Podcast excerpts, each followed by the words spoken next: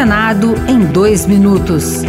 Eu sou Rosângela Tejo e você ouve agora as principais notícias do Senado Federal desta segunda-feira. O plenário deve votar nesta terça-feira o projeto que trata da valorização dos profissionais da educação básica pública. Também estão na pauta a proposta que torna crimes hediondos aqueles praticados contra crianças e adolescentes e a que vai regulamentar as apostas esportivas com a cobrança de impostos das empresas e dos vencedores das betas. A equipe econômica conta com uma arrecadação de até 5 bilhões de reais, mas a oposição se articula para derrubar o projeto, como afirmou o senador Jorge Seife, do PL de Santa Catarina, ao citar o problema do vício em jogos. Estão transformando isso em monetização em cima da desgraça de um monte de gente que vai jogar, gente que recorre depois a empréstimo bancário, a limite de crédito, a agiotagem plenário do Senado discutiu em sessão temática o conflito entre Israel e o grupo terrorista Hamas, o ressurgimento do antissemitismo sob o pretexto de criticar a reação de Israel